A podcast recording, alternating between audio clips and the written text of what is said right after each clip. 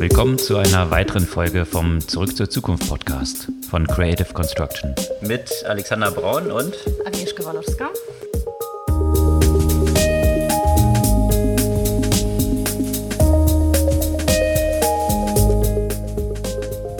Was gab's Neues letzte Woche? Eine ganze Reihe von News rund um Amazon und Großbritannien und zwar auf zwei unterschiedlichen Ebenen. Einerseits 260 Supermärkte, die Amazon jetzt plant, bis 2024 zu eröffnen und das so im Fintech-Umfeld. Amazon hat angekündigt, keine Visa-Card-Zahlung mehr anzunehmen. Und das ist ja schon ein ziemlicher Schlag und ein interessantes Kräftemessen im Kreditkartenumfeld. Nur so eine Side-Note noch zu Amazon. Eine kleine kleine News. Die haben jetzt bei Alexa eine männliche Stimme eingeführt. Sehr gut. Hast du schon aktiviert bei dir? Nö, ich bin jetzt auch nicht zu Hause und habe kein Alexa da. Außerdem nutze ich dieses Scheißding ja überhaupt nicht.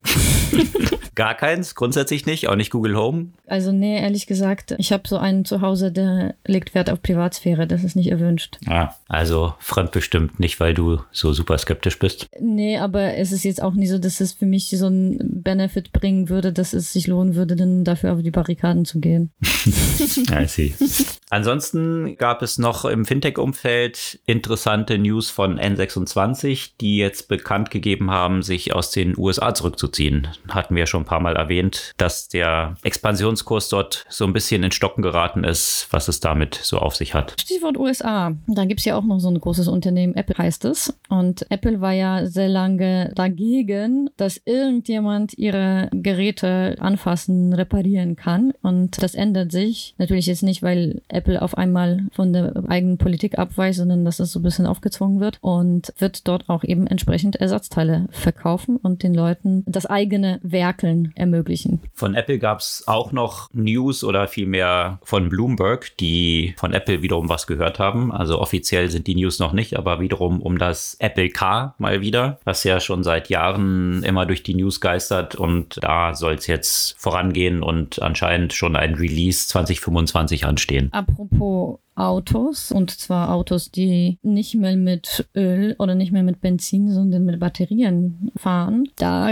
gibt es einen Wertstoff, der als neues Öl wahrgenommen werden könnte, also Kobalt. Und es gab eine spannende Recherche von New York Times zum Thema Kobalt in Kongo und was dahinter steht. Und in dem Kontext natürlich so das Kräftemessen auch zwischen USA und China, wie immer, wenn es um solche Themen geht. Ansonsten gab es, sagen wir mal, in dem regulatorischen Bereich interessante Themen. Das Thema Dark Patterns, also so manipulatives Design, das hatten wir auch schon mal diskutiert. Und jetzt soll es eine neue EU-Regulierung geben, die dieses Design verbieten soll. Ähm, was ich persönlich durchaus begrüße, dass das entsprechend reguliert wird. Und apropos EU-Regulierung, fand ich interessant, dass ein Gutachter von Europäischen Gerichtshof zu der Meinung gekommen ist, dass die deutsche Vorratsdatenspeicherung gegen das EU-Recht verstößt. Und nochmal das letzte so im EU-Kontext. Wer Nachrichten guckt, der sieht, was an der Außengrenze der EU zu Belarus passiert. Und offenbar geht dieser hybride Krieg eigentlich noch viel weiter. Es hat sich nämlich herausgestellt, dass die Hackingversuche gegen deutsche Abgeordnete wohl von dort kamen. Und bei Hacking ist man ja auch zu Krypto nicht so weit. Da gab es eine Auktion in den USA und zwar sollte eine der verbliebenen Originalverfassungsdokumente versteigert werden und da hatte sich eine Community von Krypto-Fans drum gegründet, eine DAO, also eine Decentralized Autonomous Organization, um das zu ersteigern und sind mit wehenden Fahnen gescheitert,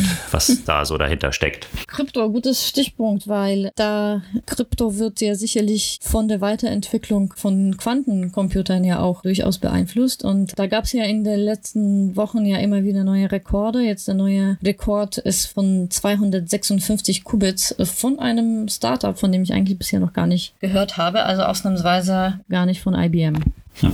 So, bevor wir in die Themen im Detail einsteigen, nochmal kurz die Erinnerung. Ihr könnt unseren Podcast abonnieren bzw. folgen. Einfach auf den Folgen-Button in eurer Podcast-Player-App drücken und dann erhaltet ihr jeden Dienstagmorgen ganz früh die aktuelle Folge bei euch im Podcast-Player. Dann legen wir los. Supermarktoffensive in USA von Amazon. Was, was passiert dort? In USA schon eine Weile was, aber jetzt. Entschuldigung, Großbritannien meine ich natürlich.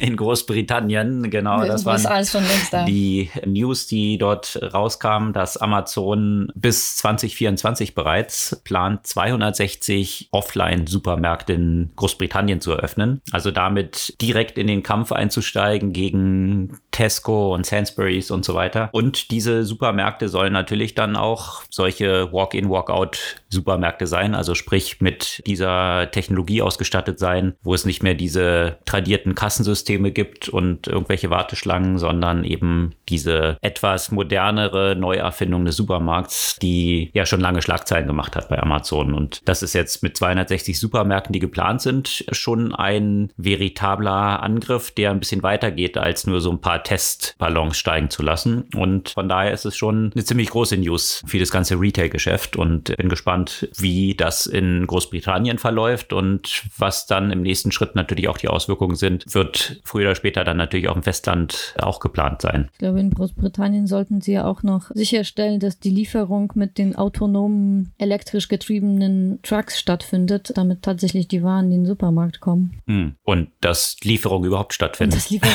genau, dass Lieferung das. überhaupt stattfinden. Also ich denke, da, da werden sie ja auch noch vielleicht so ein paar andere Herausforderungen noch haben. Definitiv. Ja, im weitesten Sinne, da hast du ja den Brexit so indirekt erwähnt, was dort äh, sicherlich eine Herausforderung ist. Im weitesten Sinne steckt das auch so ein bisschen hinter der nächsten News, die wir ja auch schon kurz erwähnt hatten mit Amazon und Visa. Und da hat Amazon bekannt gegeben, dass sie, ich glaube, ab Ende des Jahres keine Visa-Zahlungen mehr in ihrem Online-Store erlauben werden. Aber wieder nur in Großbritannien, ne? Genau, in Großbritannien. Und deswegen meinte ich wahrscheinlich auch dort die Verbindung zu dem, was jetzt Brexit angeht. Und zwar gibt es ja in der EU eine Regelung, was die Fees angeht, die verrechnet werden dürfen. Und da muss ich kurz so ein bisschen ausholen, weil dieses ganze Payment Network Thema rund um Kreditkarten ist nicht ganz unkomplex. Und zwar hat man dort ja immer so zwei Parteien nebst Visa oder Mastercard, die halt quasi das Payment Network sind auf beiden Seiten. Und zwar einmal den Issuer, das ist halt die Bank, die quasi diese Kreditkarten ausgibt, also die Kunden der Bank wiederum und auf der anderen Seite den Acquirer. Und Acquirer ist wiederum die Bank oder das Zahlungsunternehmen, was bei den Händlern die Annahme von Kreditkarten ermöglicht. Und diese beiden Player erhalten eine bestimmte Gebühr bei jeder Transaktion, die mit einer Kreditkarte abgewickelt wird. Und diese Gebühr ist in der Regel natürlich bei dem Issuer, also bei der Bank, die diese Kreditkarten ausgibt, eine wesentlich höhere. Also das, das ist die ja, Cash generierende Position eigentlich, weswegen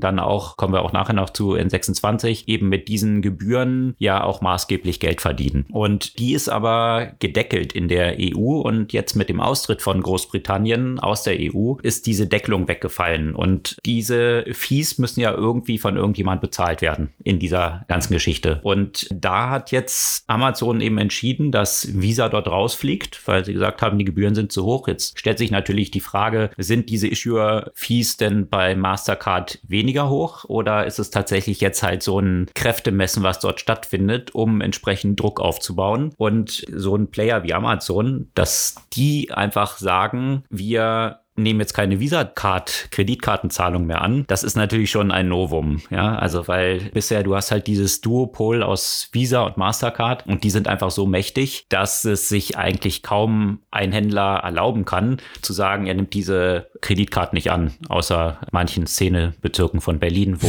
grundsätzlich keine angenommen werden, aber das ist ein anderes Thema. Aber ja, hat einen anderen Grund, glaube ich. Aber dass jetzt so ein großer Händler wie Amazon sagt, nee, wir akzeptieren Visa nicht mehr, das ist natürlich ein entsprechender Druck. Also einerseits wird Visa ein Teil dessen unterstützen können, weil die Idee ist natürlich auch damit wiederum Druck auf die Issuer auszuüben, dass hier entsprechend diese Gebühren reduziert werden. Und da ist Visa wahrscheinlich im gleichen Boot wie mhm. Amazon. Gleichzeitig kann es natürlich für sie nicht von Interesse sein, dass plötzlich ihre Karten dort nicht mehr akzeptiert werden. Und ja, das ist ein sehr interessanter Kampf, der dort stattfindet. Ist jetzt auch nicht der erste Schuss, der dort gefallen ist. Es zieht sich schon lange hin. Auch 2017 hatte Amazon in den USA zum Beispiel eine Karte mit Chase. Das war halt dann der Issuer der entsprechenden Bank dort, eine Amazon-branded Visa-Card herausgegeben. Und zwar mit sehr diskontierten Raten, was wiederum auch so ein Wettbewerb gegen Mastercard dann war. Und das hat wiederum schon für ziemlichen Druck in diesem System gesorgt und, und viele Issuer waren dann natürlich total wütend und haben angedroht, dann zu Mastercard auch zu switchen, weil sie jetzt dann plötzlich weniger Gebühren bekommen. Und das war wirklich dann nur mit so einem großen Appeasement von Visa zu regeln. Und ja, man sieht halt, dass, dass dieser Kampf weitergehen wird. Und die Frage ist natürlich, was das Endgame ist. Ja, also du hast diese zwei Oligopole hier von Visa und Mastercard, aber natürlich diese ganzen Big Tech Unternehmen streben in diese Richtung, früher oder später das auch eigentlich selbst abzuwickeln. Genau, wer der lachende Dritte sein wird und ob das erstmal vielleicht bei Now Pay Later ja auch wird, worauf natürlich Amazon ja auch schon gesetzt hat in der letzten Zeit, nicht? Ja? Exakt, sicherlich nicht zufällig, dass ja in der letzten Zeit ja immer viele News um Buy Now Pay Later und die Integration von Affirm zum Beispiel bei Amazon waren. Hier baut man natürlich auch entsprechend den Druck auf, um klarzustellen, es gibt auch alternative Zahlungsmöglichkeiten. Also die Abhängigkeit von so einzelnen Playern eben entsprechend zu reduzieren, um den Druck zu erhöhen. Und im Endgame kann man sich natürlich dann anschauen, wenn du jetzt eben Apple Pay und solche Geschichten hast, die setzen natürlich zunächst mal alle noch auf einer bestimmten Kreditkarte und einem bestimmten Payment Network, also irgendwie Visa oder Mastercard dahinter auf, wie jetzt die Apple-Karte auch, die, die jetzt in Gemeinschaft mit Goldman rausgegeben wird, aber letztendlich ist dann auch immer entweder Visa oder Mastercard dann dahinter. Bei Apple Pay natürlich auch. Letztendlich sind ja keine direkten Zahlungen zwischen irgendwelchen Apple Pay-Nutzern, sondern immer eine hinterlegte Kreditkarte dazwischen. Aber das ist natürlich erstmal will man das von der Usability so einfach wie möglich machen. Und du siehst ja hier auch, kannst dich ja erinnern, als hier in Deutschland dann auch Apple Pay startete. Da haben ja erstmal viele Banken das versucht zu boykottieren und andere Banken sind vorgeprescht, weil sie das ihren Kunden als ja, Vorteil ihrer Bankbeziehung verkauft haben. Und das hat ja zu enormen Neukunden und wie viele dann dort das als ein wichtiges Feature betrachtet mhm, haben geführt. Also, mhm. und das ist natürlich so diese Schwierigkeit. Einerseits sind die Banken dann dazu gezwungen, das auch anzubieten, was aber mittelfristig, ja. Ihre Position nicht unbedingt stärkt. Absolut in Bedrängnis führen wird, weil irgendwann sagt da halt ein Apple, wir machen irgendwelche Peer-to-Peer-Zahlungen. Also wozu brauchst du noch die Kreditkarte dazwischen oder auch die Bank und du kannst die Abwicklung direkt machen. Und das ist sicherlich das auch, was Amazon dort im Schilde führen wird. Dass Amazon ist ja nicht überraschend, dass sie so langfristige Strategiespiele spielen. Mhm. Also das Endgame wird für die ziemlich klar sein, wo sie eigentlich hinwollen. Und deswegen sicherlich ein sehr interessantes Kräftemessen, was jetzt dort in Großbritannien in diesem Umfeld stattfindet. Wir posten dazu auch in den Show Notes zwei, drei sehr interessante Artikel, weil das ganze System dort hinter schon ziemlich komplex ist. Und um das besser zu verstehen, wie dort die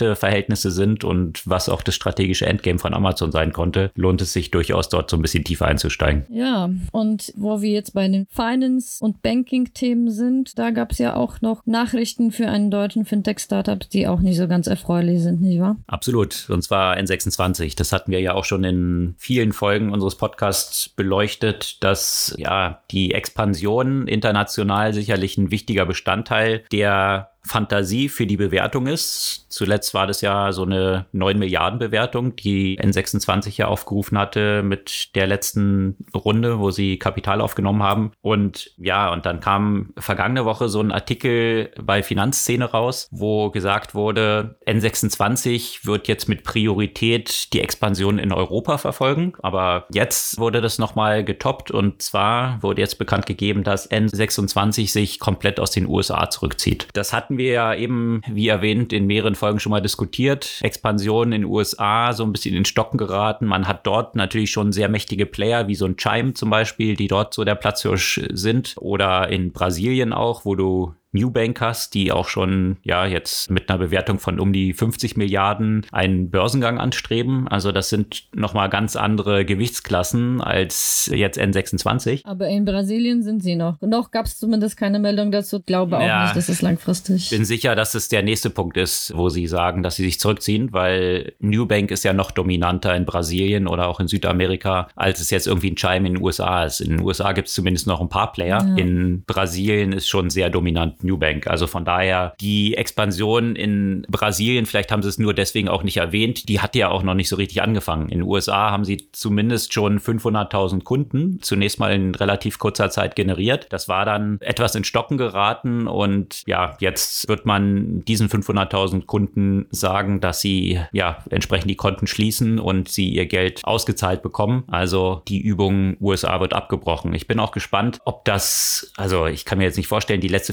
Finanzierungsrunde von N26 lag ja jetzt auch noch nicht so lange zurück. Also das, ich kann mir nicht vorstellen, dass es nicht auch schon ein Gesprächsthema in dieser Finanzierungsrunde gewesen ist, weil sonst würde es sicherlich bei Investoren komisch aufstoßen, wenn dann jetzt so ein paar Wochen später gesagt wird, ach so, übrigens, wir machen jetzt doch keine Expansion. Also ich gehe schon davon aus, dass es wahrscheinlich dort auch schon ein Gesprächsthema war. Vielleicht erklärt es auch so ein bisschen, warum N26 mit in Anführungsstrichen nur um die 9 Milliarden bewertet wurde, wo jetzt zum Beispiel ein Revolut, ich glaube, die sind ja zuletzt bei so um die 30 Milliarden, wenn ich mich nicht täusche, zuletzt unterwegs. Also auch schon in einer ziemlich anderen Liga von Expansion sicherlich auch etwas weiter. Und ich habe das Gefühl, N26 hat halt auch so ein paar andere Themen verpasst. Also ich kann mich noch gut an so eine Panel-Diskussion erinnern, wo der Niklas, der Gründer von Revolut, auf dem Panel saß und Valentin Steif von N26 schon ein paar Jahre her und das Thema Krypto dort adressiert wurde. Und für Valentin Steif war das halt so ein Nischenthema, ja, wo Revolut schon von Beginn an angeboten hat. Und da wird natürlich aktuell richtig viel Geld verdient, ja, im ganzen Krypto-Umfeld, weil es sehr profitabel ist. Und das will N26 ja jetzt nun auch Anfang kommenden Jahres einführen, aber andere Player sind da halt schon wesentlich weiter und haben sicherlich da jetzt nicht auf N26 gewartet, dass es endlich mal kommt. Also mal schauen. So ein bisschen, ein bisschen ist diese Erfolgsstory N26 da in der letzten Zeit zu uns stocken geraten. Und wenn es heißt, die fokussieren sich jetzt auf Europa, wie stark sind sie denn eigentlich europäisch außerhalb des deutschsprachigen Raums äh, vertreten? Ja, ich glaube, in Frankreich und Spanien, Italien sind sie ja schon unterwegs. Ich weiß jetzt nicht genau, wie dort die Anteilsverhältnisse so sind im Vergleich zu existierenden Playern des lokalen Marktes. Also was sie jetzt besonders auch anstreben, was dort erwähnt war, ist eine Expansion nach Osteuropa. Das ist wahrscheinlich noch ein Feld, was von vielen dieser Player nicht so aktiv bisher beackert wird, aber wahrscheinlich auch aus Gründen. Naja, viel Spaß auch dort, ja. Also ich meine, in Mittel- und Osteuropa. Welchen Mehrwert bieten Sie gegenüber den Direktbanken, die es dort ohnehin schon gibt? Ja? Weil ich meine, in Polen, ich bin ja schon seit 16, über 16 Jahren nicht dort, aber ich habe schon damals auch, auch sofort ein Online-Konto äh, gehabt, wo man hier immer noch irgendwie Papierüberweisung zum Teil gemacht hatte. Und war das dort gang und gäbe. Und auch Mobile ist einfach sofort ein Thema gewesen, viel früher als hier. Und dadurch, dass die Legacy-Systeme, die hier in, keine Ahnung, 70er Jahre zurückgehen, die gab es dort nicht. Und somit sind eigentlich die Bankangebote in Mittel- und Osteuropa und Osteuropa auch, also auch, auch wenn man jetzt weitergeht, ja auch in Richtung Russland. Da ist jetzt nicht so, dass jeder auf eine Bank, was einfach ein bisschen moderneres Design hat, wartet. Ne? Mhm. Das ist dort eigentlich schon Default. So ähnliches Thema wie in Brasilien ja, genau. halt. Ne? Ja. Man muss ja aber auch sagen, also ich fand im, im Vergleich, ich bin ja in 26 Nutzerin und ich fand schon, als sie auf den Markt kamen, waren sie ja auch von der ganzen Usability und so weiter. Natürlich haben sie sich abgehoben von den Bankangeboten, die es sonst gab, aber der Punkt ist halt, so eine Weiterentwicklung hat da jetzt nicht so groß stattgefunden, was neue Funktionen Innovationen, neue Produktebereiche und so weiter, außer jetzt mal hier auch so einen Buy Now Pay Later und, und, und Kredit, ja. Und das ist vielleicht so ein bisschen äh, zu wenig in dem Kontext. Und auch in Mittel- und Osteuropa ist äh, auch Revolut natürlich auch schon unterwegs. Ja, und zudem hat man ja auch noch diese ganzen regulatorischen Probleme mit BaFin, wo sie ja zwei Sonderermittler bei sich jetzt im Haus haben. Ja, das macht sicherlich auch Spaß. Und ja auch auferlegt bekommen haben, dass sie maximal 50.000 neue Kundenkonten in Deutschland nur eröffnen dürfen. Also das ist so quasi die Limitierung pro Monat. Ja. Von daher ist auch das Wachstum da so ein bisschen ausgebremst, aufgrund von ja, regulatorischen Versäumnissen, die dort existiert haben. Und die BaFin jetzt da doch ziemlich rigide unterwegs ist. Also von daher, ja, auf vielerlei Feldern etwas schwierig dort aktuell. Und wie du es gesagt hast, in vielen osteuropäischen Ländern der Mehrwert, den sie jetzt gegenüber lokalen Playern dort liefern, die eh schon relativ weit waren von Beginn an, also eigentlich so ein Leapfrogging, was ja in vielen osteuropäischen Ländern stattgefunden hat, da ist dann halt die Frage, ja, was ist so der krasse Mehrwert, den sie dort bringen? Man wird es sehen, wir werden es weiter verfolgen. Absolut. Regulatorisch gibt es aber auch sonst so ein paar Themen bei einem anderen Unternehmen, nicht wahr? Ja, genau. Also das, da wird zwar in der Berichterstattung nicht so die Regulatorik so im Vordergrund und äh aus bestimmten Gründen ne? will man ja anders verkaufen. Genau, man will das natürlich anders verkaufen, aber das ist schon Präzedenzfall so bei Apple. Ne? Also Apple, das natürlich die Integrität ihrer Geräte ja sehr gehütet hat. Ich meine, es hat ja schon ewig gedauert, bis man sich überhaupt eine Batterie hat austauschen lassen dürfen. Jetzt muss Apple noch ein Stückchen weitergehen und zwar die Self-Service-Reparatur quasi ermöglichen und entsprechend wird Apple erstmal in den USA aber das wird ja in Europa ja auch bald kommen, weil auch hier die, die Regulatorik in diese Richtung geht, wird Apple Ersatzteile anbieten. Also Apple Ersatzteile ist ja quasi kaum zu glauben dass, dass man sowas kaufen kann. Man kann sich quasi Display und entsprechendes Werkzeug und Batterie und so weiter, kann man sich jetzt alles selbst kaufen und einsetzen. Also jetzt noch nicht, aber ab Anfang 2022. Also jeder bei sich zu Hause, was bisher ja nur diesen speziell limitierten Apple Stores und ein paar Partner, Partnerläden genau. möglich war sozusagen. Ne? Das kann jetzt jeder selbst dann zu Hause versuchen, sein Display selbst auszutauschen. Natürlich wird davon dringend abgeraten. Wenn man selbst da was kaputt macht, dann Pech gehabt. Ne? Mhm, klar.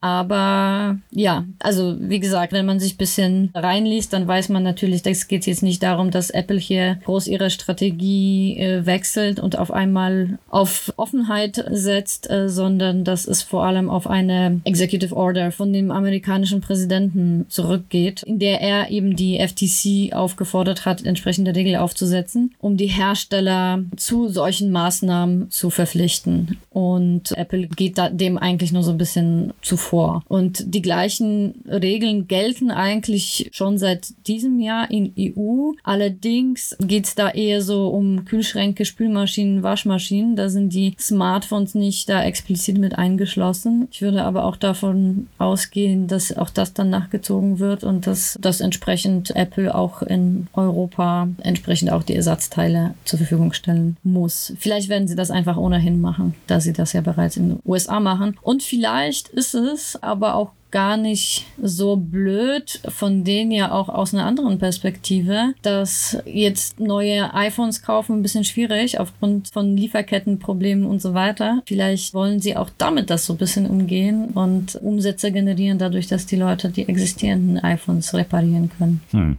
Das werden aber ja wesentlich geringere Margen sein, die sie ja, auf äh, diesen Ersatzteilen verdienen können. Von daher. Ist eher temporär. Natürlich ist das Ziel, dass die Leute das wieder kaufen. Aber ich bin ja gespannt, wie viele Leute das dann wirklich selbst machen. Ich weiß es nicht, ob ich da jetzt selbst so ein, so ein Display irgendwie austauschen wollen würde mit meinen Wurstfingern. Keine Ahnung. Ja, und was Sie ja dann auch erwähnt hatten, dass es die Garantie auch bei diesem Selbstaustausch durchaus weiter bestehen kann, aber nicht muss. Also keine Ahnung, wie eng das dann nachher gesteckt ist und dann doch viele Leute Angst haben, dann genau, die Garantie ja. zu verlieren und Eben. doch dann das nicht selbst versuchen werden. Aber das ist nicht das einzige von Apple, was es in der vergangenen Woche zu hören gab. Also gut, von dem Apple Auto, Apple Car hört man die ganze Zeit irgendwas. Ist zwar immer alles noch im Gerüchtebereich, aber erzähl doch mal die aktuellsten Gerüchte.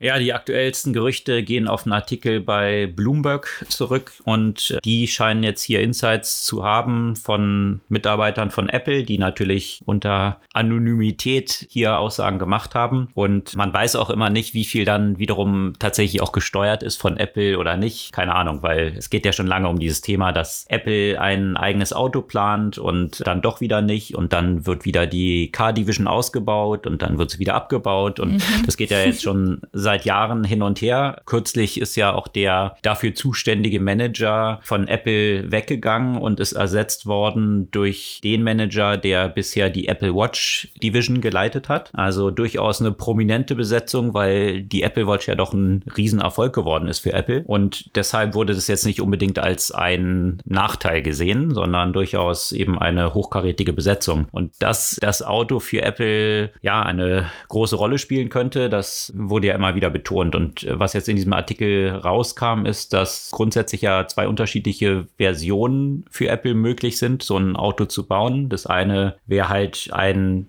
relativ unspektakuläres Auto mit Lenkrad und ja, äh, an die heutigen Möglichkeiten angepasst. Und die Alternative wäre eben ein Full Self-Driving Car. Ich weiß nicht, ob das dann more Self-Driving sein wird als das Full Self-Driving von Tesla, was es ja auch schon äh, seit langer Zeit geben soll, aber noch nicht so richtig funktioniert. Hier geht es tatsächlich bei Apple dann so weit, auch vom Formfaktor, durchaus die Idee eben kein Lenkrad mehr zu haben und solche Aspekte, dass man mehr wie so eine iPad-Steuerungseinheit dort drin hat, also nicht zum Steuern, sondern mehr halt Steuern wahrscheinlich von Entertainment im Auto und solchen Aspekten. Das würde natürlich komplett neue Formfaktoren ermöglichen, wie auch Sitzaufteilung und all solche Sachen. Also wenn man sich so Apple anschaut, hier dann was wirklich mal Innovatives wiederum auf den Markt zu bringen, die existierenden technischen Möglichkeiten dann weiterzudenken, statt nur ein MeToo-Produkt, könnte das ja durchaus passen. Ob Apple das aber tatsächlich hinbekommt, wie man ja sieht, beißen sich da schon eine Menge anderer Big Techs ihre Zähne aus. Jetzt diese letzten fünf Prozent von Self-Driving irgendwie hinzubekommen. Das ist dann doch eben ein bisschen komplizierter als zunächst gedacht. Und das mit der Timeline, in diesem Artikel stand auch drin, dass hier ein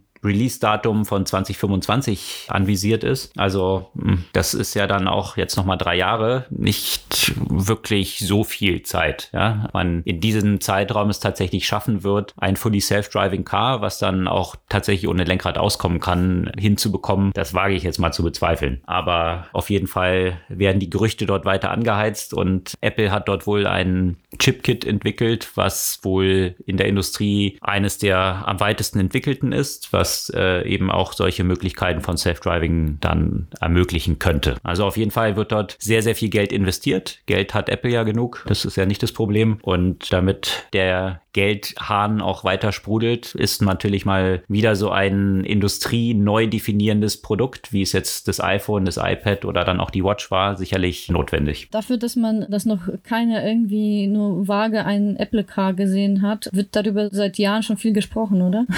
Ja, absolut. Und natürlich auch mit den ganzen Für und Wider, wo sich die Frage stellt, was wäre der Sinn? Also letztendlich Automobilherstellung selber auf die Beine zu stellen, ist ja ein ziemlich niedrigmargiges Geschäft. Und klar, wenn man jetzt aber solche Beispiele hat wie Tesla mit einer Aktie und einer Börsenkapitalisierung, die ad infinitum irgendwie ist, dann ist es natürlich ganz interessant, wo es dann vielleicht gar nicht mehr so eine Rolle spielt, wie hoch die Marge sind, wobei Teslas Margen ja im Vergleich wiederum zu vielen anderen Automobilherstellern relativ hoch wiederum sind. Vielleicht will das Apple irgendwie auch auf die Beine stellen. Es gab ja in diesen Gerüchten dann auch immer so Diskussionen, dass sie halt einen OEM, also einen Hersteller suchen. Das würde eigentlich auch mehr zu Apple passen, ja. Die ganzen Devices, die Apple herstellt, da machen sie halt die Forschung und Entwicklung Entwicklung und entwickeln eigene Chips und so weiter. Aber die Herstellung, das Zusammenbauen von den Geräten erfolgt dann doch eigentlich durch einen separaten, nicht zu Apple gehörenden, outgesourceten Player, der für die Herstellung dann verantwortlich ist. Also es wäre merkwürdig, wenn Apple das hier komplett ändern würde. Mal schauen. Also da hat ja Tesla eine andere Strategie, einfach diese vertikale Integration, sowohl was die Herstellung auch als viel der eigenen Hardwareentwicklung angeht. Vielleicht ist das so die Blaupause jetzt hier für Apple. Mal schauen. Wird sicherlich weiter interessant interessant sein zu beobachten, was Apple hier auf die Beine stellen wird. Auf jeden Fall, wenn sie das Auto herstellen wollen oder herstellen wollen lassen, wird das ja äh, logischerweise ein Elektroauto, ist ja klar. Und dieses Elektroauto wird wie alle anderen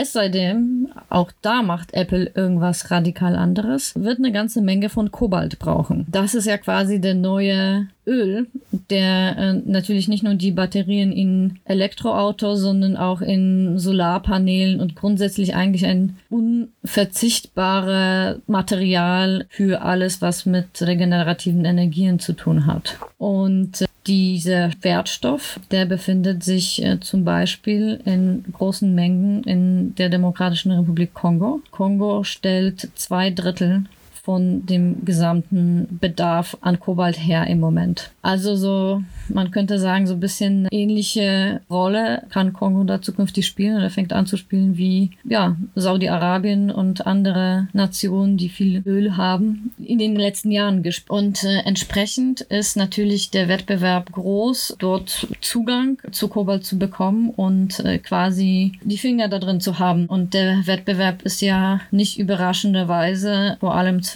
China und USA.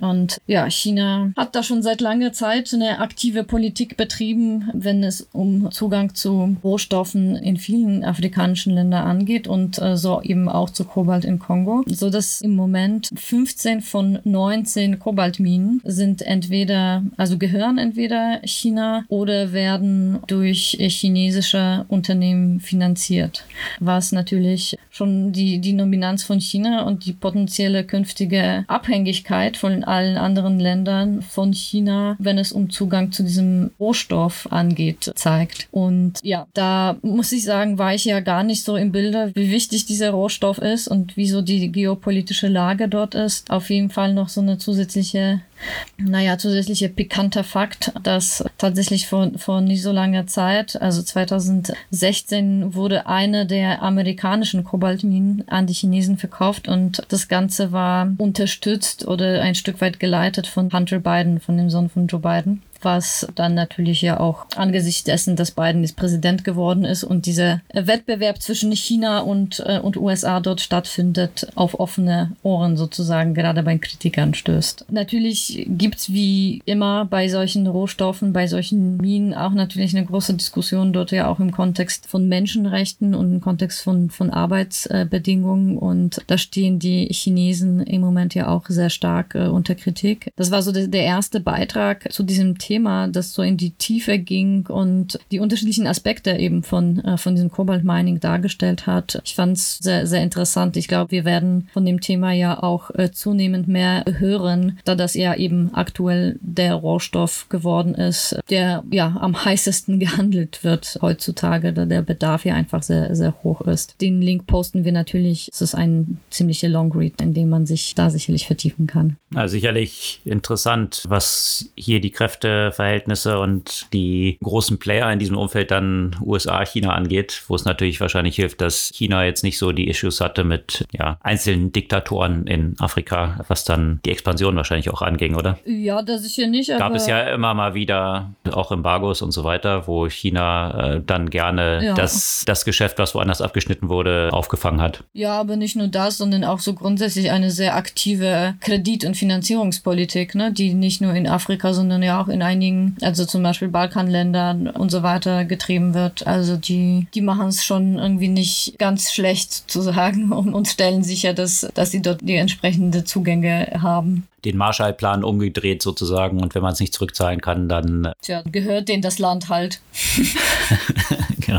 So in etwa, ja. Ja, aber gerade angesichts dessen, dass natürlich auch zwischen China und USA auch schon auch in dem Bereich der auch der Elektromobilität und so weiter so ein bisschen Wettkampf ist. Auch dort haben wir auch letzte Woche von Herstellern berichtet. Ähm, ja, ich, ich bin mal gespannt, welche Auswirkungen das haben wird, dass, dass im Moment da China durchaus die Nase vorne bei dem Rohstoff hat und ja, wird wahrscheinlich hier auch nach weiteren Ländern gesucht, wo auch Kobalt gefördert werden kann. Ich weiß es gar nicht, wo sonst noch das möglich ist, welche Länder sonst reich an diesem Rohstoff sind. Äh, ja, auf jeden Fall ein Rohstoff, was, was Leute durchaus interessieren wird. Ja, apropos Regulierung und ethischen Fragen. Jetzt weg von Rohstoffen und in Richtung Design. Das Thema Dark Patterns soll in EU künftig äh, reguliert werden. Was heißt denn Dark Patterns? Das ist ein, ja, man könnte einfach nur sagen, manipulatives Design. Also ein Design der Nutzerinnen und Nutzer in eine bestimmte Richtung treibt. Sehr viele Beispiele davon sieht man zum Beispiel bei TikTok, aber auch bei anderen. Ein ganz simpler Trick ist, dass die Uhr abgedeckt wird, sodass die Leute so ein bisschen Zeitgefühl verlieren. Oder bestimmte Strecken, also so Nudging dazu, die ganze Zeit zu interagieren zum Beispiel. Oder auch bestimmte Praktiken, die eben im Bereich des Onlinehandels stattfinden, wie es gibt nur noch ein Stück verfügbar, wenn das der Wahrheit nicht entspricht. Das, können, das sind alles Dark Patterns. Ich habe noch nicht also gefunden, wie welche konkret Dark Patterns, also wie werden sie jetzt äh, bei der EU-Regulierung definiert und was konkret wie reguliert oder, oder verboten sein wird. Ich finde es aber, dass es durchaus notwendig ist, dem so einen gewissen Rahmen zu setzen, weil solche Dark Patterns einerseits auch in, in Richtung von so krankhaften, krankhaften Nutzung von diversen digitalen Produkten führt, andererseits aber auch zu bestimmten Käufen zum Beispiel führen kann, wo man sagen kann, das ist keine freie Entscheidung der Nutzerin oder des Nutzers gewesen ist oder dass die Entscheidungsfähigkeit, freie Entscheidungsfähigkeit stark beeinträchtigt wurde. Mhm. Da will ich hoffen, dass es dort dann eben zu etwas besseren Lösungen findet, als jetzt so die Regulierung rund um viele Data Privacy Themen und Cookies und so weiter äh, gefunden haben. Das stimmt.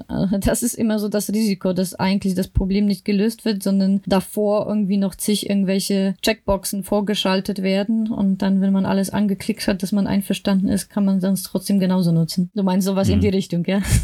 exakt, exakt. Aber das Gleiche spielt ja auch eine Rolle mit den ganzen Themen, die wir auch letzte Woche schon diskutiert hatten. Im weitesten Sinne die Regulierung, die jetzt auch gerade Richtung Neo-Broker auf den Weg gebracht werden, was einerseits die Monetarisierung, so Payment for Order Flow angeht, die jetzt vergangene Woche auch nochmal bestätigt wurden, dass hier tatsächlich jetzt von der EU das so aussieht, als ob das verboten werden könnte. Aber es dreht sich auch noch um eben diese Themen wie Gamification, also dass man eben Aktien einfach so, ja, Push-Notifications und Konfetti-Regen, also das, das berühmte, was man so von Robin Hood kennt oder kannte, zumindest in den USA, das wird hier in Europa ein bisschen weniger stark verwendet von den Neobrokern, die hier so unterwegs sind. Aber das ist auf jeden Fall auch ein Regulierungsbereich, den sich hier die EU anschaut und überlegt, ähm, ob hier bei den Brokern und insbesondere bei den Neobrokern auch ein Handlungsbedarf besteht. Und das geht ja genau in diese Dark Pattern Geschichte oder Gamification auch. Absolut, ja, Gamification ist da echt ein großes Thema. Es ist halt so,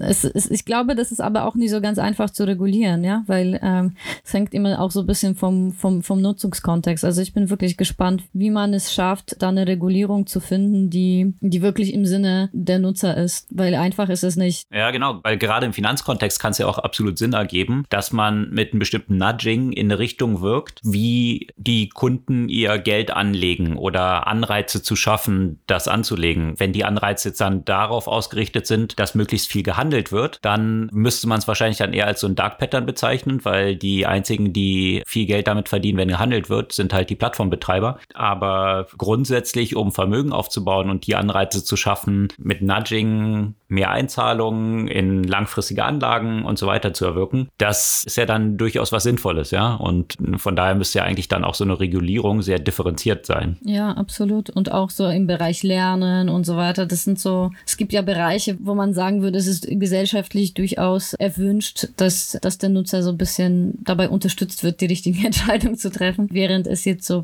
beim, keine Ahnung, Online-Shopping und exzessiven Social-Media-Nutzung nicht unbedingt der Fall ist. Und dann könnte man natürlich gleich wieder das liberale Argument, naja, das machen ja doch die Leute alles aus, aus einem freien Willen und es bedarf gar nicht der Regulierung. Inwiefern kann man ja den Menschen unterstützen, dass sie nicht in der Lage sind, selbst zu entscheiden, was für sie gut ist. Also auch, auch das ist sicherlich ein Argument, der da auch eine Rolle spielen wird. Mhm. Aber apropos EU-Regulierung, da, das fand ich ja auch durchaus interessant, dass die deutsche Vorratsdatenspeicherung auf einmal auf dem Prüfstand ist und die verstößt äh, wohl tatsächlich gegen das EU-Recht. Da, ich meine, das Thema war immer wieder heiß diskutiert und immer wieder auf der Agenda. Und jetzt kam eben der Generalanwalt beim EuGH zu dieser Entscheidung und bin jetzt mal gespannt, was, äh, was dann die Konsequenzen sein werden. Es wird wohl so sein, dass, dass bestimmte Anpassungen an der Vorratsdatenspeicherung erfolgen müssen, um dem EU-Recht gerecht zu werden. Mhm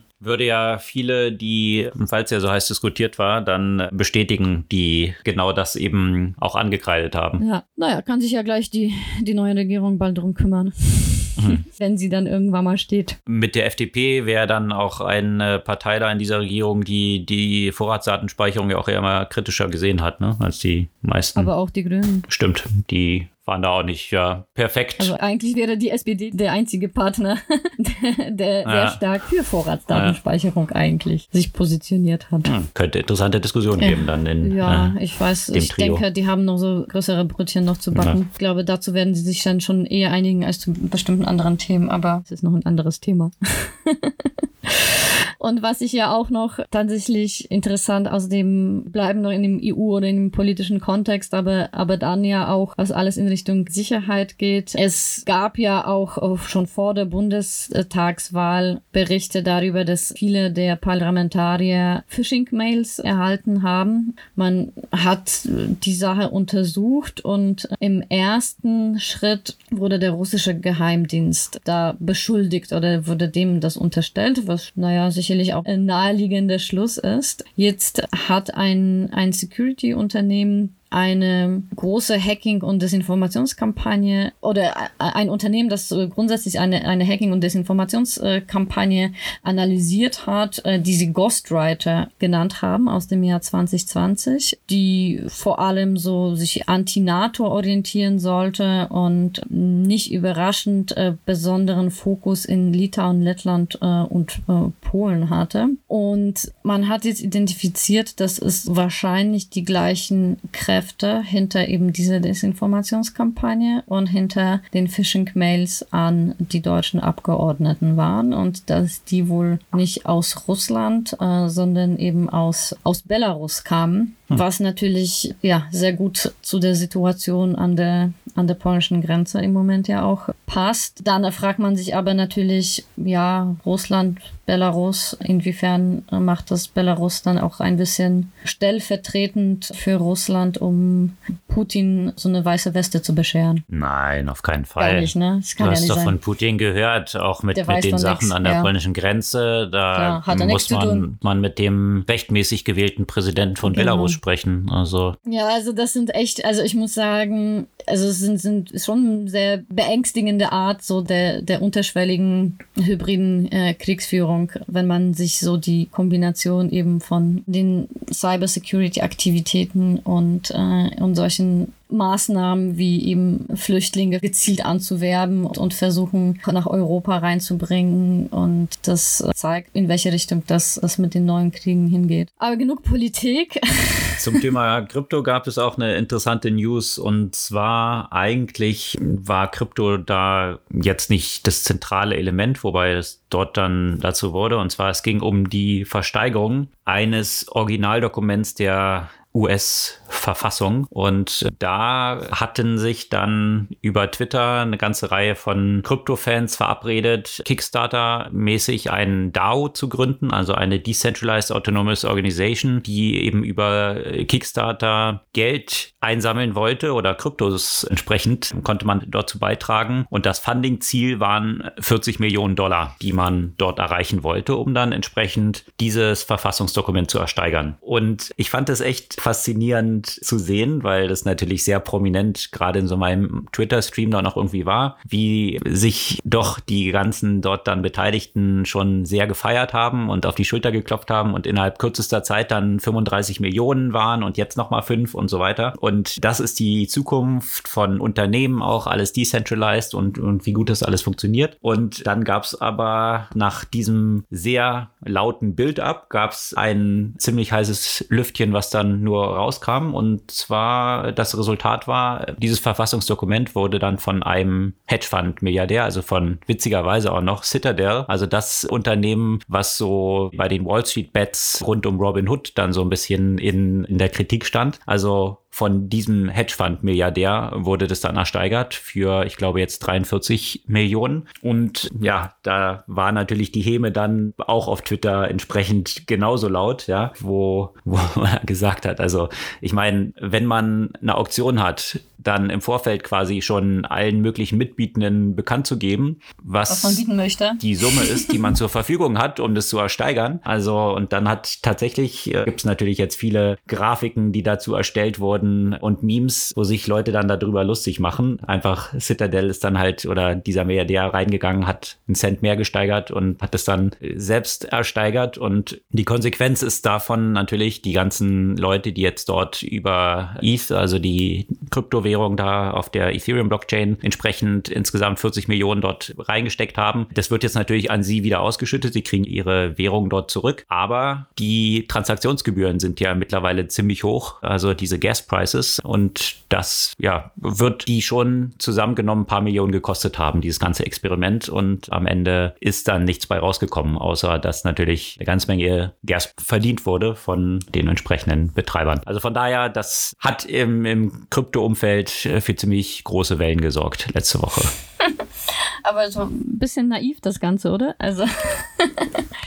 ja, eben. Das, das war halt auch so der Punkt, weswegen natürlich, wer den Schaden hat, muss sich um Hämel keine Sorgen machen. Also deswegen eben auch die entsprechenden Memes, die jetzt da rausgekommen sind. Ja, also im Vorfeld sich schon so zu feiern, dass man jetzt hier als Decentralized Organization das alles auf die Beine stellt. Und aber ist ja auch okay. Also es zeigt natürlich so ein bisschen den Enthusiasmus, mit dem die Leute dort unterwegs sind. Ja, das ist ja auch das, was diesen Lernprozess dann angeht, ist man beim nächsten Mal ein bisschen schlauer. Machen nicht so viel Tamtam. -Tam. Also eben sicherlich dieser Fakt, dass dann, dass das dann vorher schon feststeht, was man eigentlich maximal mieten kann. Ja, und dann kommt ein Milliardär und bietet halt einen Cent mehr und dann hat sich die Sache erledigt. Hat sicherlich dann nicht geholfen. Jetzt müssen sie nochmal sammeln, um das von dem Milliardär zu kaufen. Mit den 20 Milliarden, die er auf der Seite hat, ist es wahrscheinlich einfach nur naja, okay. nochmal gut 40 Millionen hinzulegen, ist natürlich so ein, so ein Postage-Stamp für den wahrscheinlich und mehr. Ich weiß nicht, das Geld wird da sicherlich nicht so eine Rolle spielen, ob er jetzt ein paar Millionen mit gewinnen kann, das Ding wieder zu verhökern. Ich glaube, äh, das Entscheidende ist, dass er sich das besorgt hat und das dann bei ihm in einer seiner Menschen hängen kann. Tja, Millionen oder vielmehr auch äh, Milliarden werden ja auch schon seit äh, einer Weile in die immer noch neue Technologie und zwar Quantum Computing gesteckt. Und da waren die letzten Jahren vor allem immer von Meldungen von Google und IBM ne, geprägt, die neue Rekorde bei den Qubits, das sind ja quasi so die Quantum Bits, also die Quantum Computing äh, Pendants zu Bits. Ich werde jetzt nicht die Details der Funktionsweise erklären, aber da gibt es von uns eine Studie, in der man sich das für Normalmenschliche auch formuliert äh, durchlesen kann, wie, wie die Dinge funktionieren. Auf jeden Fall hat Google 2019 53 geschafft und dann hat aber IBM dieses Jahr eigentlich erst letzte Woche 127 Qubit Quantum Prozessor vorgestellt oder, oder gelauncht. Und dann kam aber noch ein Startup, das gerade noch so in Stealth Mode war. Ich habe von denen auch noch gar nicht gehört. Q-Era Computing von Physikern von Harvard und MIT und die gehen das wohl technologisch etwas anders als IBM. Frag mich bitte nicht nach Details. Haben aber mhm. auch geschafft, einen 256 Qubit Quantensimulator zu schaffen. Was der Beitrag von Technology Review allerdings nicht zeigt, worüber die jetzt nicht schreiben, für wie lange schaffen sie da eine stabile Verbindung. Was bei Quantum Computing ja auch eine relevante Größe ist, jenseits von nur der Anzahl von Qubits, die zusammenarbeiten. Und das ist so bisschen noch so die Frage, die, die ich mir hier stelle. Und natürlich ist es alles noch sehr viel in Einführungszeichen teure Spielerei. Es kommen ja immer wieder die neuen Rekorde bei der Anzahl der Qubits. Ich aber immer noch nicht so die Lösung sozusagen, die, die damit erreicht werden können oder die tatsächlichen Anwendungsfälle. Hier waren es wirklich nur Simulationen in so Gaming-Bereich und natürlich weiß man, was es alles für Möglichkeiten geben kann für, für, für Quantum Computing. Jetzt hieß es ja, dass es auch eine große Rolle bei der Optimierung von Antennenplatzierung für 4G und 5G äh, zum Beispiel haben kann. Und äh, warum kam das? Weil Rakuten ist äh, nämlich einer von den äh, großen Investoren bei Q-Era. Aber ich warte immer noch sehr gespannt auf die echten Anwendungen jenseits von dem Race, wer schafft mehr Qubits sozusagen zu äh, Zusammenarbeit zu bringen. Mhm. Na, ist wahrscheinlich wie in vielen Umfeldern. Zunächst mal dieses ganze Gaming-Umfeld ist ja meist so ein Startpunkt. Auch bei AI hat man ja auch solche Sachen gesehen, ja. Und die Anwendungsfälle, wie du gesagt hast, es gibt ja eine ganze Menge. Überall, wo probabilistische Verfahren dann irgendwie Sinn ergeben können. Wir können, wie gesagt, diesen längeren Artikel, den wir zu diesem Thema ja auch mal verfasst haben, auch mal posten in den Show Notes und auch noch ein sehr gutes Podcast, was ich sehr empfehlen kann zu diesem Thema, wo auch auch gerade in diesem Bereich der Forschung von Medikamenten dort auch im Bioumfeld sehr viele Möglichkeiten existieren. Aber das als nur einer von ganz, ganz vielen Anwendungsfällen, die dort so anstehen könnten. Und ja, also bin gespannt, wann es dort in diese Felder dann auch wandert und dann tatsächlich erste Beispiele dort mal ausprobiert werden. Aber ich finde es auch cool, dass da jetzt ein, ein Startup da ja auch in den Race eingestiegen ist, weil bisher war es die ganze Zeit so hier Google, hier IBM. Gut, man weiß ja eigentlich nicht, was so die Chinesen und Russen da noch so treiben, weil dass die da was mit Quantenrechnen treiben, das ist klar, aber die halten sich bedeckt, was vielleicht ja auch gar nicht so unschlau ist. Gemessen daran, dass äh, wenn wir jetzt von dem Thema äh, Cyberkrieg sprechen, da werden sicherlich in der Zukunft Quantenrechner da eine Rolle spielen. Und ja, Europa ist da weiterhin nicht besonders äh, stark vertreten, auch wenn ich gerade nur so am Rande mitbekommen habe, dass Großbritannien da auf die Technologie auch setzen möchte und stark in diesen Bereich äh, investieren möchte. Aber das ist dann ja auch wieder nur so ein bisschen Europa. Nicht mehr dabei, genau. Nicht mehr ganz dabei, ja. Das, das wird die Zukunft dann. So wird der Brexit-Raum richtig gestärkt. Ja. Gibt es eine Buchempfehlung diese Woche? Ja, ich habe, es gab ja nämlich ein neues Buch von Steven Pinker, zu dem es unterschiedliche Meinungen gibt. Ich finde, ist aber immer durchaus interessant, was und wie er schreibt. Und zwar, das Buch heißt Rationality. What it is, why it seems scarce and why it matters. Also klar sind so viele Themen, die die man natürlich kennt, wenn man sich auch so mit Logik und äh, Statistik und so Decision Biases äh, beschäftigt. Aber das ist ja auch immer mal wieder ganz gut auf den Punkt gebracht. Und ich fand ja auch ein Zitat, ich weiß nicht, ob ich den nochmal ganz genau habe, interessant. Aber der meinte so, ich glaube an nichts, was ein Glauben erfordert, um wahr zu sein. Fand mhm. ich eigentlich so ganz gut auf den Punkt gebracht. Mhm. Okay, also die Unterstützung von Rationalität, das also das Kernthema dann dieses Buchs. Genau, und was das eigentlich ist, ne? Und natürlich ist es so, dass, dass es ein, dass Rationalität im Kontext von, sagen wir mal, limitierten Zugang zu Daten natürlich schwierig ist. Und natürlich kann sich ja eine Rationalität heißt natürlich nicht, ich weiß immer ganz genau Bescheid und das eine exakt ist rational, sondern es kann sich natürlich ja auch basierend auf der Faktenlage halt verändern. Es geht jetzt letztendlich um Themen wie eben Logik, wie kritisches Denken, wie Verständnis von Wahrscheinlichkeit, äh, Korrelation und also Correlation und Causation und so weiter. Also jetzt, wenn man sich sehr viel mhm. vielleicht mit den Themen sowieso beschäftigt, ist es vielleicht jetzt nicht so mega, mega, mega was Neues. Aber Steven Pinker kriegt es eigentlich immerhin, finde ich, immer ganz gut hin, dass die Thematik auch interessant und unterhaltsam darzustellen und so ein bisschen zum Nachdenken ja auch anzuregen. Okay, also Zugang zu Daten und auf Basis der Datenlage kann sich dann die Ableitung daraus auch entsprechend ändern. Sicherlich auch im Hintergrund der aktuellen Entwicklungen rund um Corona Absolut. mal wieder. Ja, äh, sich, auch das sicherlich ein, ein hoch, ja. hochaktuelles Thema, ja. was äh, ja sicherlich uns auch ungewollt diesen Winter auch nochmal kräftig beschäftigen wird, so wie es aktuell aussieht. Die Buchempfehlung also Steven Pinker, Rationality. Das soll es für diese Woche gewesen sein. Sämtliche Artikel, über die wir gesprochen haben, verlinken wir wie gehabt in den Shownotes unseres Podcasts und natürlich auf unserer Podcast-Blogseite. Und wir freuen uns über euer Feedback, eure Kommentare und Bewertungen auf den entsprechenden Podcast-Plattformen und freuen uns, wenn ihr kommende Woche wieder dabei seid. Bis dann.